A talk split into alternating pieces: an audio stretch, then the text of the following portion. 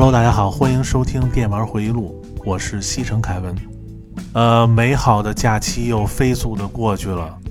呃，不知道大家玩够了没有啊？反正我是没玩够。今年春节呢，虽然减少了很多外出的活动啊，但是每天这时间好像过得更快了啊。为了保证我这个期间啊打游戏的时间不被干扰，然后我呢提前录制好 N 多美剧。然后都整理到 iPad 上，啊，这是给媳妇儿看的啊，啊，就为了让她别在我联机的时候打扰我，呃，大家都知道啊，尤其当你打副本的时候，还有和人机对战的时候，最怕有人过来打扰，所以我提前给她弄好这美剧啊，什么零食、水果、冰淇淋我都买好了，啊，因为我媳妇儿不爱看日剧，啊，就喜欢看美剧，所以我提前把这些美剧都给她弄好了，哎。这样就把他给拴住了。你像我媳妇儿最喜欢看的美剧啊，你像《斯巴达克斯》、呃，《绝命毒师》、《越狱》。我记得特早刚认识他的时候啊，我给他安利这个《越狱》，然后还给他做了一个，就是那个第一季，Michael 和那个苏奎他们出来放风的时候，然后有一个那插曲叫《Willing to Die》，啊，就那首歌，然后给做成铃声。然后他说他特别喜欢那个调。反正他就喜欢看这美剧啊，就这种特别爷们儿的这种片儿，所以你们看我这回给他考的啊，一个是这个战士啊一二季，然后这片儿是 HBO 操刀啊李小龙的一个遗作，然后讲的是以前华人到旧金山，然后为背景的一个黑帮剧。啊，因为我当时看这个的时候啊，我觉得稍微看出点那个斯巴达克斯那意思。啊，因为这片非常血腥啊，然后还特别那什么啊，就故事很老套啊，但是真好看。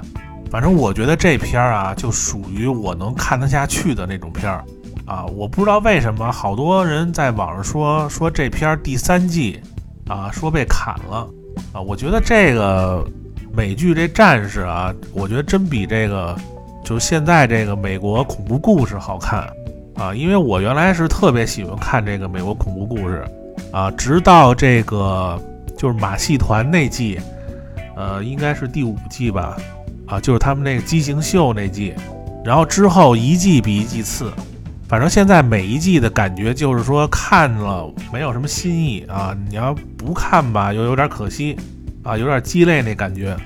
反正你想，这美国恐怖故事现在这么无聊都能继续，然后他这战士这么好，居然会被砍，所以我觉得这可能还是这个中美文化的差异啊，可能人美国人就喜欢看这种。然后还有一个片儿呢，就是《致命女人》啊，这片儿我主要是看这个刘玉玲的，然后没想到一看还真不错。说到这刘玉玲啊。呃，我觉得所有电影人物出场最帅啊，排名第一的就是这《杀死比尔》一里啊，刘玉玲带一帮小弟啊，在那酒馆过道那片段啊，这大家都知道吧？就放着那个日本那个那叫什么呃，布袋银太写的那个 BGM 啊，那曲子叫什么《Battle Without Honor or Humanity》啊，没有意义的战斗啊，就那曲子。然后再加上小刘那小吊眼儿，反正昆汀切的那几个镜头太帅了。我记得有一哥们儿啊，当时还在日本买过一把刘玉玲用的那个，就他那电影里用那刀，然后他们管那刀叫无形刀啊，也不知道他怎么带回国的啊。然后他那刀我看过啊，就是在京都买的啊，非常的贵啊，因为那个刀啊没有刀芯。啊，所以你每次拔刀的时候啊，你稍微快一点，你都怕把那手指头会切掉两根儿，啊，非常快的一把刀。然后还有一篇呢，就是《维京传奇》啊，我觉得自从这个《权力的游戏》之后啊，很久没有这种史诗感的美剧了。然后正好最近呢玩这个《刺客信条：英灵殿》，然后我又把这片子又找出来了啊，反正都是维京人嘛，呃，反正现在这个呃《维京传奇》出了好多季了。啊，集数也够，时间也足，果然这几个片子就把我媳妇儿这几天给拴床上了。啊，她是看累了就睡，然后起来接着看。所所以你们要想玩的踏实啊，就赶紧给你们那位多找点好片看啊，别老找那什么韩剧啊什么的，那拴不住。你看美剧啊，它这个一般每一集都特紧凑。啊，你看完一集就想下一集，啊，多找点美剧什么的比较管用，啊，还能练练英语，这多好！然后把它拴住以后呢，啊，就这几天我和原来那些发小啊，就每天晚上都连这个《帝国时代二》决定版，啊，一个是这个就是原来流氓学校毕业那哥们儿，还有一开酒吧的，然后就这俩人啊，这《帝国二》这瘾都特别大。要这么多年了啊，我跟他们就是经常连帝国，啊，一说连帝国，就那个开酒吧那酒吧都不看了，啊，骑着瘸逼乐就回来了。然后我和他们连帝国啊，一般不像我在这个网上跟别人打啊，都比什么快捷键啊，比速度，这玩意儿一人都是老哥们儿啊，这个也不为输赢，主要就是为了一边连着游戏一边聊天儿，你知道吧？然后我编的地图啊，超大尺寸。然后我们三个人每人占一块地儿，啊，周围全是树，小窄道，然后再加上几个这个资源超级多的变态难度电脑，啊，然后那个资源金子和石头呢，在地图上都给足了，啊，一开始我们一般都是三个人一起打电脑，然后电脑干了以后呢，然后我们三个再打，每天都是晚上十点开战，啊，然后等那个开酒吧那哥们儿先回来。啊，因为这个地图太大啊，一般都打到早上四五点，然后正好这几天啊，永恒的文明模组这几天更新了，然后西西里和勃肯第都加了新的兵种啊，我一般喜欢用那个勃肯第啊，然后新加的那个叫什么金羊毛骑士啊，就是混战中冲在这个人群里的非常给力啊，然后那俩人用的一个用蒙古，一个用日本。啊，他们那个新加的一个蒙古是加的那狼嘛，然后日本是能出那个忍者，啊，反正打的特别爽。所以这几天因为这个好几天都通宵啊，这个到现在这精神还没缓过来呢。然后但是你想想啊，就这年头你还能和以前的哥们儿一起玩这老游戏，这已经非常不容易了啊。就像我一同学啊，就上次在微信跟我说，他说我听你那个《灌篮高手》那期节目啊，差点哭出来。当年他在学校还自称是这个运球是这个工程的少年呢，现在一看也四张多了。你看好多评论区的那个哥们儿也都说啊，玩现在游戏也就是玩玩，玩不进去啊，喜欢怀旧点以前的玩意儿啊，对吧？所以我说这个八零后啊是最爱怀旧的这一代人啊，因为这一代人什么都见过、吃过也玩过了。你现在除了健康。很难再有让他们特高兴的事儿了，啊，也都不做什么发财梦了，啊，该什么样就什么样吧，啊，你发了财你也不能把媳妇儿换成这个明日花绮罗呀，对不对？所以就这个多听听以前的那些事儿吧，啊，啊，关注电玩回忆录就完事儿了，是不是？呃，那行，那咱们今天继续咱们话题啊，灌篮高手全国大赛啊，上期呢我是。分析了一下这个冠军啊，可能是这个博多商，呃，大家肯定有很多不同的看法啊。其实这个无所谓啊，因为我只是谈了点自己的观点啊。至于是哪队是冠军，这不重要。我主要就是想啊，让您再回忆一下这部漫画啊。回头这个电影动画这个井上玩一个啊，大荣学园是冠军，你怎么弄，对不对？所以说，其实这个井上雄彦这个人呐，他非常有意思啊。凡是这牛逼的这漫画家啊，都喜欢在这个细节上做文章。你比如说像什么鸟山明啊，还有荒木飞吕彦，就经常在这个漫画里加了大量的细节啊。整部《灌篮高手》的漫画也有很多细节。你看，我给你随便说几个啊，看你们知道不知道啊？呃，第一个啊，这个大家都知道啊，这个湘北队。有一个板凳替补，叫角田悟啊，一米八的身高啊，不高不矮，然后性格呢比较温顺，但是他呢在这个 SD 迷中啊，有一个比那个什么爱之之星啊，什么天才球员更牛逼的一个绰号啊，叫角田大地。为什么管他叫这个大地呢？就因为这哥们儿啊，永远是闭着眼打球啊，而且能打进第七人。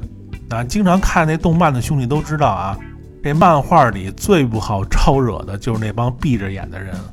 啊，或者是那眼是一道眯眯缝的，就那种那种角色，你比如说《死神》里那个静灵亭三番队队长释完银，还有那《剑锋传奇》里的那个圣铁索骑士团徽章官啊塞尔比高，然后《网球王子》里边那个青学的不二周助啊，《一人之下》的诸葛青，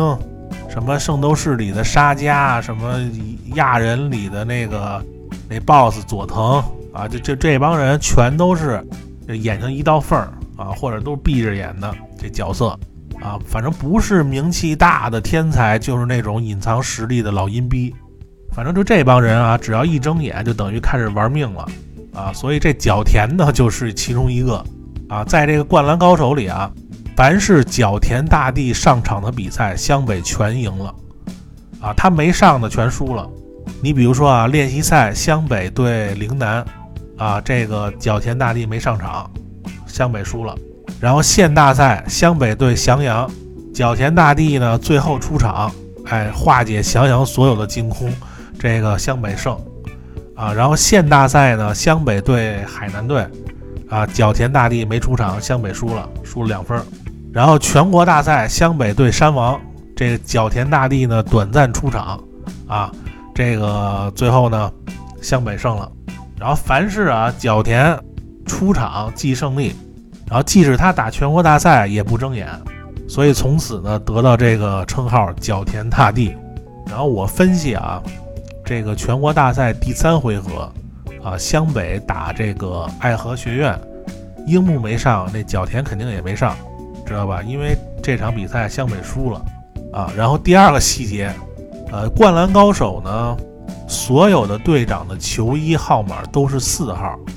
然后副队长。球衣都是五号，看啊，你比如说湘北队这个赤木四号，啊，副队长木木五号，陵南的鱼柱四号队长，然后副队长池上五号，然后海南的阿木四号，啊，副队长高沙五号，然后翔阳的藤真四号，啊，副队长花形五号，然后还有什么丰裕的南四号队长，然后副队长马尾辫岸本，然后五号。然后之后那什么爱河的朱星大四号队长吧，然后大荣的土屋纯四号也是队长。这个四号和五号啊，这也是这个井上雄彦在整部漫画里从头至尾的一个细节。然后第三个细节呢，就是说这个湘北啊，除了宫城，所有人都被换下去过，就整个漫画不包括这个动画版增加的这些情节啊，只有宫城从来没有被换下场过。有人说打丰裕啊那场比赛，宫城被换下去过，其实不是啊，这打丰裕是樱木被换下来了，然后安田上来呢是作为主控球，宫城当时还是在场的，所以说宫城呢是整个湘北队体力最好的一个，呃，然后第四个细节呢，然后湘北的这个三分王三井寿啊，他对阵的对手基本上都是六号。啊，你看这个湘北打翔阳的时候，啊，三井对阵的是六号长谷川，然后对阵海南的时候呢，三井对的是六号神宗一郎，然后打山王工业的时候呢，对阵的是六号松本，就都是六号。要不说怎么三井每次老爆发呢？啊，全是六六六，对不对？然后第五个细节啊，陵南的鱼柱罚球从来没进过，从和湘北的练习赛。还是后边的正式比赛啊，罚球就没进过一个啊，就连樱木一开始罚球啊，端尿盆都进过，鱼柱这队长都没进过一个罚球，你就说他投篮有多次了啊，难怪当厨子去了。然后第六个细节啊，就是很多球员啊在中场休息的时候都会喝一种饮料，叫宝矿力水特。你像花形啊、樱木啊、三井啊，还有这个晴子。啊，经常拿的这个饮料的牌子，全都是当时啊日本非常流行的一个电解质补充饮料，叫这个宝矿力水特，就是它能迅速的补充这个人体流失的这水分和电解质，然后一般都是在运动中来喝啊，不知道是不是这个井上雄彦啊，呃，这个是喜欢喝呀，还是这个这厂商给给这费用了，是吧？这个咱就不知道了。然后第七个细节啊，这个之前我也说过啊，就是这个木木君啊，他这个 T 恤因为每一个这个球员的衣服啊，基本都没有图案，只有这木木军的这 T 恤啊，什么 Q 太郎啊、小兔子啊、海马啊、乌龟啊，反正就是所有特别萌的动物都在他的 T 恤上出现过。然后这点啊，就是井上雄彦通过这衣服上的图案，就把这个人物这性格给表现出来了。然后第八个细节啊，然后这个之前也说过，就是看台上多次出现这个美少女战士越野兔啊，这个就能看出来井上雄彦是多喜欢这五内直子。然后还有一个细节就是说，呃，第二十五卷，呃，山王工业他们这个。在比赛之前住的这酒店，呃，上面呢有一个 logo，然后他们好多人都说这是井上的自画像，然后这个大家可以看图啊，反正我个人觉得不是说特别像。然后第十个细节啊，就是说，呃，如果你要想知道湘北所有人的生日还有身高，然后漫画里呢有一篇呢全国大赛，就是那个参加申请书上记录着所有人的生日和身高。然后反正这细节还有很多啊，这个大家可以随便讨论啊。然后咱们这期呢，主要来聊一下这个湘北这个队伍啊，在全国大赛的实力到底是属于一个什么等级的。然后我呢，给你们分析一下这个五个主力啊啊每一个人的优缺点。然后首先说这个中锋啊，赤木。赤木呢，在这个日本高中啊，我觉得啊，他这个身高。应该算比较高的了啊，一米九七。然后在打这个山王之前呢，赤木应该说比任何一队的中锋啊都全面。然后除了这个篮下强力的进攻呢，赤木的优势啊更多是在于篮下的防守。但是缺点啊，主要就是这个射程有限啊，这个得分的手段呢比较单一啊，一旦离开这篮下呢，这个威力就大减。还有一个就是赤木这心态啊，你看对阵那个陵南的时候啊，因为这脚伤带来的这个心理压力啊，其实赤木啊，他害怕的不是这疼啊，他害怕的是这个这脚伤严重以后啊，断送整个篮球队的生涯。还有一个就是说，这个当他面对这个山王的大和田的时候，因为这个他从小的梦想啊，就是这个称霸全国。然后眼看这全国第一的队伍就在眼前，遇到这个比自己更强大的大和田的时候，这精神又开始模糊了。所以说，好多人都说这赤木啊，确实是一个这个意志力啊，还有心态特别弱的一个人。所以我觉得啊，赤木他不是一个这个呃意志力薄弱的人，他主要是这个压力太大。啊，因为这个就像一个男人一样啊，就是你自己扛一个家庭啊。你女人在外边受委屈了，你可以抱怨，可以发泄啊。一般男人，你你这个不会轻易说自己不容易，对不对？所以他呢，这个作为队长啊，对自己要求更高一点。所以他遇到大和田呢，他就会觉得啊，整个球队也因为自己打不过大和田而全体崩溃啊。因为他不像另外四个人啊，你看樱木是什么都不懂啊，没有压力。然后流川呢，他心里边只想自己当全国第一，啊，这宫城和三井呢一般不带队，他也没有赤木那么大的压力，所以这帮人呢心里边没有那么多顾虑，而且这个赤木啊责任感特别强，所以这同样的压力呢在他心里边就造成了更多的负担，啊，你像赤木这种球员啊，他遇到比自己更加强大的对手以后，他这种球员心态啊就特别容易迷失。所以这个时候呢，需要战胜的就是他自己。然后咱们再说这个控卫工程啊，呃，优势就是控球和传球意识都是一流的啊，尤其是这个控球的重心特别低啊，非常利于这个突破防守啊。因为工程呢速度快，体力又好，比起这个正面防守啊，工程更善于追防啊。缺点呢也很突出啊，身高太矮，吃过很多身高上的亏。啊，投篮呢一般，啊，尤其是远投，基本得分呢都是突破上篮，所以山王工业呢就看出这点啊，对工程采取的防守呢就是防突不防投啊，你随便投啊，突破就砍死你啊，所以说这招还是挺狠的。然后我呢比较喜欢工程这种球员啊，还有一点就是说他打球不毒啊，有机会一定会传给这个最佳位置得分的人，不会贸然投篮。反正宫城作为后卫啊，我认为这个在湘北绝对是不可替换的。然后就是这得分后卫三井，啊，优势就是各种的远投啊、三分啊、罚球都超准，然后很懂篮球啊，所以呢很会巧防守啊，不像赤木和樱木啊，就是跟人硬刚啊，比身体素质啊。因为三井呢经验比较多啊，毕竟人国中啊就出名了。还有一个优势呢就是会爆豆。你别以为他体力没了就完事儿了，啊，体力没了，怒槽也满了，直接发挥超常水平啊。缺点呢，就是在学校当流氓耽误了几年，啊，体力严重萎缩，呃，膝盖呢还多次受伤，啊，这个就算好了啊，肯定还是有一定影响。不过喜欢三井的人应该特别多啊，反正我记得我上初中看这漫画的时候，周围喜欢三井寿的比流川和樱木要多。因为毕竟哪个队都需要这种能投三分的选手，对不对？然后再说这个小前锋啊，流川枫，呃，流川的优势啊，就是这个身体素质啊，全队仅次于樱木，速度弹跳都属于一流的啊，突破速度快，投篮呢手感好啊，得分手段特别多啊，心理素质呢也是特别好啊，尤其是和这个山王啊最后一球啊，当时赤木。啊，传球的时候都慌了，啊，三井也没体力了，宫城呢被看得死死的，全队上下就流川一个人敢要球，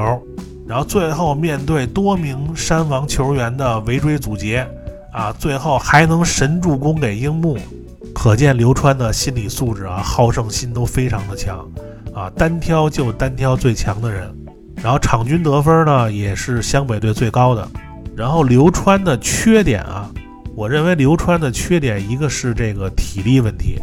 还有一个呢，就是他没有什么无球进攻的手段，就是很少有这种啊反跑啊或者内切掩护的动作。所以山王的泽北对流川的防守呢，当时就是直接贴上去，就干扰你流川，使他不能接球或直接出手。呃，在全国大赛之前呢，流川掌握仙道单挑，然后仙道对流川呢说出了他的这个缺点。就是没有利用好自己的得分能力。其实这话的意思啊，就是说没有将自己最出色的得分能力转换成为牵制力啊，通过个人的能力牵制对手啊，为队友创造机会啊。不过还好啊，这流川因为他是一年级啊，如果你要说这两点都解决了，那他基本上就成全国第一了。所以说流川啊，这年纪还小啊，我觉得他之后啊肯定能解决这两点问题。然后最后咱们说这个大前锋樱木啊，呃，樱木的优势啊，就是这个身体素质超一流，就以他的这个身体天赋啊，基本上全国啊能数一数二了啊，因为身体素质特别好，运动能力特别强啊，篮球技术呢也进步神速啊，神级的弹跳力啊，抢篮板的技术啊，能从对手背后抢篮板球，呃，我记得山王的大和田呢曾经评价过樱木啊。然后他说，普通人是不可能全力跳起来以后拦截之后就立即高速奔跑的啊，这点樱木是做到了。看在和这个山王比赛之前啊，这樱木在球场上开始出洋相啊，从这个罚球线起跳扣篮啊，虽然没进啊，但是当樱木跳起来的时候，就当时那分镜啊，所有人都傻了，包括泽北和流川。啊，你像他们这种球员啊，都会下意识的想想自己能不能做到这一步。啊，当时樱木身高是一米八九，就已经快扣近了，所以说这个弹跳力当时就是应该是全国第一的。呃，樱木的缺点就不用说了啊啊，我就总结了一个啊，就是接触篮球太晚。呃，如果能早点开始打球啊，天赋应该比什么流川呐、泽北啊都要强。呃，湘北呢？在全国大赛前呢，湘北对海南只差两分儿，然后在全国大赛之前呢，湘北呢又有很多实力的提升。然后第一点呢，就是这个樱木的中距离的投篮能力啊，七天两万球啊，对于一个素质超一流的樱木，那可不是白练的。然后就是三井的这个体力加强啊，你看在这个对战丰裕啊，流川枫和樱木花道都下场的时候，啊，那时候对三井的防守压力是非常大的。但是三井呢，也没表现出像对翔阳那种的疲态。然后还有就是流川的气势啊，就是更强了。呃，流川在参加县比赛的时候啊，还是一个就是看谁都不服啊，对胜利呢没有太多欲望的球员。全国大赛之前呢，被安西教练啊调教以后啊，进入疯狂模式，定位呢就是日本第一，强化了对这个胜利那种执着啊，让流川在这个比赛中啊，这个好胜心和集中力啊进一步加强。所以湘北队啊，在这个全国大赛的实力啊，它强呢就强在这个攻城这个传球啊，三井的这个远投，流川的这突破啊，赤木在篮下的防守。以及樱木前后场的篮板球，所以我觉得啊，如果全国大赛湘北一开始不遇到山王，我认为进四强应该是没问题的。就算再次遇到海南这种实力非常稳定的队，也不一定会输。然后咱们再聊一下这个，就是这个全国大赛之后啊，呃，在这个二零零四年十二月。啊，这个井上雄彦呢，为了纪念这个《灌篮高手》啊，累计销售突破一亿册。然后井上雄彦呢，在神奈川县一所废弃的中学教室的黑板上，啊，用粉笔画了呃二三间教室的黑板，然后画出了这个《灌篮高手》大结局。然后内容呢，就是湘北对山湾工业之战发生十天后的故事。然后这个十日后呢？井上雄彦呢，通过细节还是给出了很多信息啊。首先呢，就是这个樱木和晴子的关系啊，有一些微妙的变化。然后大家看啊，这个樱木当时给晴子写的信啊，晴子不给另外两个闺蜜看，我觉得应该信里边有一些这个樱木对晴子说的一些肉麻的话吧。反正这俩人的关系的转变啊。我觉得应该就是在这个全国大赛，樱木抓着晴子说的那个双关语表白啊，然后樱木当时说非常喜欢，然后晴子再傻也能应该明白吧。然后呢，三井呢，在这个清晨呢就开始为这个冬季选拔赛啊做准备了啊。由于赤木离队啊，篮板球呢大幅下降，三井认为啊，只能是投得更准才能取得胜利。呃，工程呢，同时也是逃课，在这个顶楼上躺着看篮球管理方面的书，啊，这也预示着这个湘北啊，今后在这个工程的带领下，绝对会取得更大的成绩，啊，你从这两点可以看出来啊，就是打完这个山王工业啊，湘北队五个人的心态就全都改变了很多，就这帮人都已经不再是原来那些玩闹了。全都把精力和时间用在正确的道上，然后就是这个安西教练和才子，都是为了这个减肥在进行晨跑。我觉得这个井上雄彦应该想表达的是，才子通过这个全国大赛，啊，对工程可能是更加喜欢了，所以才会去减肥。因为女人如果减肥啊，除了美，还有的目的就是为了喜欢的人啊。而安西教练减肥呢，是为了能一直培养樱木和流川这些人，啊，所以能看得出来，安西教练是真的觉得这几个人是好苗子，啊，所以不能再像以前一样突然病倒，啊，一定要为健康而锻炼。然后就是这个流川啊，骑自行车啊，这次呢没有一边睡觉一边骑车，啊，耳机里的音乐呢也变成了英文，然后看来流川是真的想去美国发展啊。而山王的这泽北呢，已经在飞机上啊现学英文，啊，表明这个泽北终于踏上了美国梦的征程。然后这十日后的最后啊，樱木依然坐在这个沙滩上，看着晴子的回信，啊，就这时候啊，就是从这个远处来了一个 Q 版的这个井上雄彦，啊，过来打招呼。呃，之后呢，这个樱木呢，主治医生呢又过来了。啊，然后告诉这个樱木啊，日本出现了第一个 NBA 的球员，呃，他说的这个日本第一个 NBA 球员，应该就是现实中的，呃，叫田沃永泰，啊，入选过这掘金队，还有这个菲尼克斯太阳队。然后这个球员呢，他其实也是神奈川县出生的，后来高中呢就是这个山王工业的这个原型啊，能代工业的主力。然后樱木呢对他这个主治医生呢又说了一句：“因为我是天才啊。”反正这些都是预示啊，这樱木花道将来会成为这个日本篮坛的希望。然后直到现在啊，从这个漫画 real 里也能看得出来，樱木已经成为了国民级的这个篮球明星了。呃，所以说啊，整部这个《灌篮高手》啊，这个经典的漫画啊，咱们这个话题呢，先聊到这儿啊。当然，这些细节肯定不止我说的这些啊。然后之后呢，那咱们大家就一起期待这个井上雄彦的这个动画电影啊，希望能有多一点的新的内容。